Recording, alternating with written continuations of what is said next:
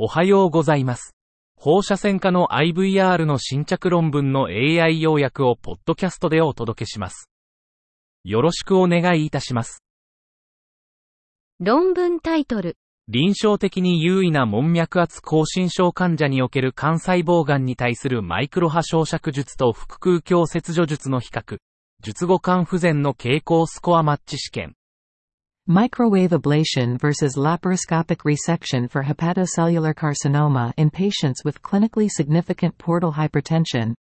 A propensity score matched study of postoperative liver decompensation. 目的、門脈圧亢進症、CSPH を伴う肝細胞癌、HCC、患者における微波焼灼、MWA、後の肝不全の研究。方法、MWA67 人、 または腹腔鏡切除、LR155 人を受けた CSPH を伴う HCC 患者222人を対象とした後ろ向き研究。結果、MWA 群の肝不全率は LR 群よりも優位に低かった。15.5%対 32.8%P イコール0.030。MWA 群の合併症率と入院期間は LR 群よりも優位に低かった。P より小さい0.001。結論。LR と比較して、MWA は肝不全率が低く、CSPH を伴う HCC 患者にとってより良い選択肢である可能性がある。臨床的意義。MWA は LR と比較して肝不全の発生率が低く、CSPH を伴う HCC 患者にとって大きな利点を提供する。論文タイトル、AJR を超えて、政権前の前立腺 MRI の使用増加は、進行癌の検出を損なうことなく政権頻度を減少させる。Beyond the AJR, increased use of prostate MRI before biopsy reduces biopsy frequency without compromising detection of aggressive cancer. アブストラクトが提供されていませんでした。論文タイトル、マルチパラメトリック前立腺 MRI 検査陰性の患者の管理、AJR 専門家パネルによるナラティブレビュー。Management of patients with a negative multiparametric prostate MRI examination. AJR Expert Panel Narrative Review. 前立腺 MRI、MPMRI は、PSA レベルが高い患者のリスク分類に役立つ。多くの前立腺がんガイドラインが、前立腺生検前の二次スクリーニングテストとして前立腺 MRI の定期的な使用を推奨している。MPMRI 結果が陰性、パイラッツカテゴリー1または2の患者の管理は不明確である。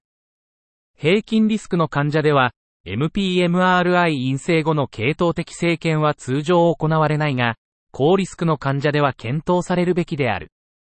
陰性の MRI に続いて生検が陰性の患者は、そのリスクレベルに対する次の PSA スクリーニングについて、医療提供者の推奨ガイドラインに従うべきである。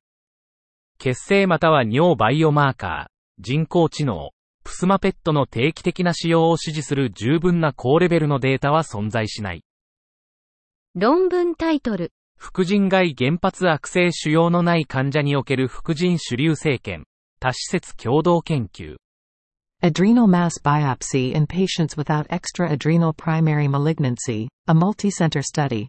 背景、副腎洗浄 CT は、基地または疑われる原発性副腎外悪性腫瘍のない患者の偶発性副腎腫瘍の評価には有用ではない。目的、原発性副腎外悪性腫瘍の基地または疑われる患者における副腎腫瘍生検、AMB の診断的有用性を評価する。方法、副腎から生じると疑われる腫瘍の画像ガイド付きコアニードル生検を受けた69人の患者を対象とした。結果、AMB の診断的周率は64%、69分の44で、生検後に切除された腫瘍の診断は生検と切除の間で 100%12-12 一致した。結論、AMB は診断的周率が低く、悪性腫瘍に対する感度と得意度が低い。副腎皮質腫瘍の生検結果は、良性と悪性の副腎腫瘍を確実に区別できない。論文タイトル、子宮内膜癌における結節浸潤、最適部分集合回帰を用いた予測モデル。Nodal infiltration in endometrial cancer.